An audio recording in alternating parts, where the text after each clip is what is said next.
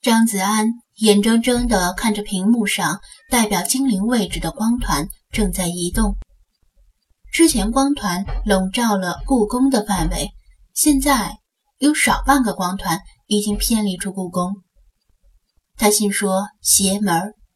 以前遇到的精灵基本都是在地图某个位置固定不动的，这是第一次见到精灵在移动的情况，而且移动速度还相当快。”文丽抱着橘猫走得不疾不徐，偶尔还会问几句。关于三种传染病的问题，但张子安没时间在这里多耽搁，问道：“突然有急事找我，我先行一步，出口在哪边？”“哦，那边拐几个弯就看到了，离神武门不远了。”他指着东北方。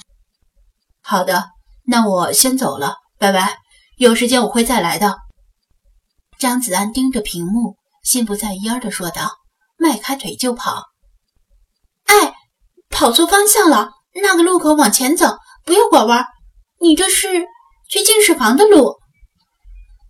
他在后面提醒道：“张子安，喵喵喵，净室房就对了。”雪狮子终于忍不住叫道：“咦，哪里有猫叫？”文丽纳闷的环顾左右，明明周围没有猫呀。张子安只当没听见，硬着头皮一路小跑，从神武门离开故宫。故宫西北是北海公园，正北方是景山公园。光团此时几乎完全离开了故宫范围，先向东北跑了一阵，又折向东南，跑入人口密集区，在故宫里晃悠了一上午。现在快中午了，街上的人多了起来，车辆也川流不息。搜索难度骤然增加。星海本来兴致勃勃地跑在最前面，但一离开故宫，看到前面熙熙攘攘的人群，他就踌躇不前。派平时不怎么运动，小跑之后也是气喘吁吁的。雪狮子也是如此，他的小短腿跑起来太困难了，而且他的毛太长，剧烈运动会很热，一直吵着。要回到手机里，菲娜不怕人，运动能力又强，但她不屑于屈尊降贵去追另一只猫精灵，懒洋洋的提不起精神。张子安要一边注意屏幕上光团的动向，又要一边留神他们别被车撞到，一心很难二用。没办法，他把他们四个收进手机里，外面只留下菲马斯、老查和理查德。这片老城区保留有很多胡同和旧式居民楼，有时候还能看到四合院，洋溢着浓郁的旧首都风情。跑掉的那只辟邪猫似乎对这一带地形非常熟悉，走街串巷，不断的改变方向，每每令张子安疲于奔命。还好有理查德飞在高处盯住那只猫，又有老查。奔于墙头与屋脊之上，还有菲马斯沿路嗅闻气味，勉强能吃到他的尾气。若是张子安一个人追来，早就被甩得没影了。有好几次，根据理查德的说辞，张子安认为那只猫跑进了死胡同，已经无处可逃。堪堪要追上之际，他却总能不经意之间找到不为人知的小路，甚至是狗洞。拐弯抹角地溜进另一条胡同里，令他气不打一处来。按理说这是很奇怪的事儿，因为他手机里的精灵雷达就像赛亚人的龙珠雷达差不多，可以大概知晓猫的逃跑方向，然后抄近路堵截。但是那只猫手里没有雷达呀，它是怎么未卜先知，掌握它的动向呢？捕捉行动每次都在关键时刻功亏一篑，总感觉它的一举一动都尽在他的掌握之中。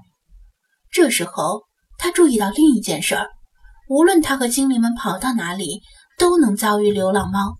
无论是正在抽蓄的垂柳枝杈间，四合院的墙头上，老住宅的屋顶上，到处都有各色各样的流浪猫在以奇怪的眼神盯着他。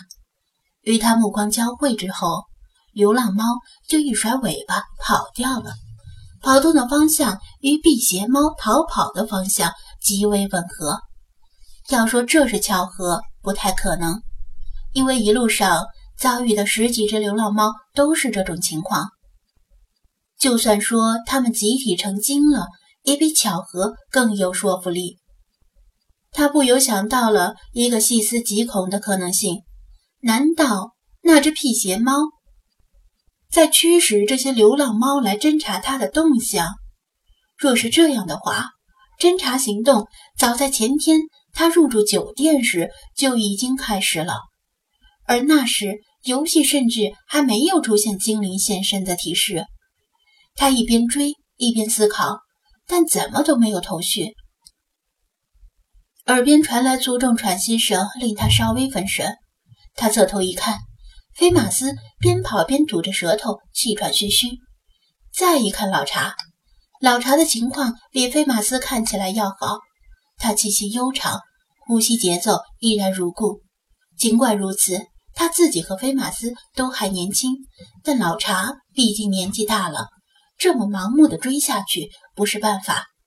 至于理查德这只贱鸟，它很会照顾自己，飞一会儿就落下来，蹲在他头顶上歇一会儿，还总是喋喋不休地说风凉话，气得人想把他溺死在豆汁里。他正想招呼老查和菲马斯休息一下，喘口气，这时很意外的发现辟邪猫的速度似乎慢下来。徘徊在前方不远处的一条街道附近，没有再继续逃跑。难道他也跑累了？这倒也有可能。他和他一追一跑，已经跑出好远的距离了。他打起精神，对老查和菲马斯说道：“那只精灵好像不跑了，停在前面。咱们想个办法，这次不能让他再跑掉，起码得向他要个说法。”为什么监视咱们？老查和菲马斯都有些累了，闻言精神一振。他们对着游戏的电子地图商量作战方案，决定分三路包抄过去。飞马斯负责左翼，老查负责右翼，张子安继续沿中路前进，但是放慢速度。等老查和菲马斯绕到辟邪猫的侧后方，堵住他的退路。这时，他们在一起现身，来个瓮中捉鳖。商量方案的时候，他对老查和菲马斯递去眼色，然后把声音压得很低，刻意避开附近流浪猫的耳目。老查和菲马斯恍然，原来己方一直疲于奔命的原因是有流浪猫为辟邪猫通风报信，怪不得总是追不上它。但是流浪猫只能看见张子安，却看不见老查和菲马斯，所以由张子安来吸引流浪猫的注意力，分头包抄是最佳方案。计议已定，老查和菲马斯分别跑向左边和右边的胡同。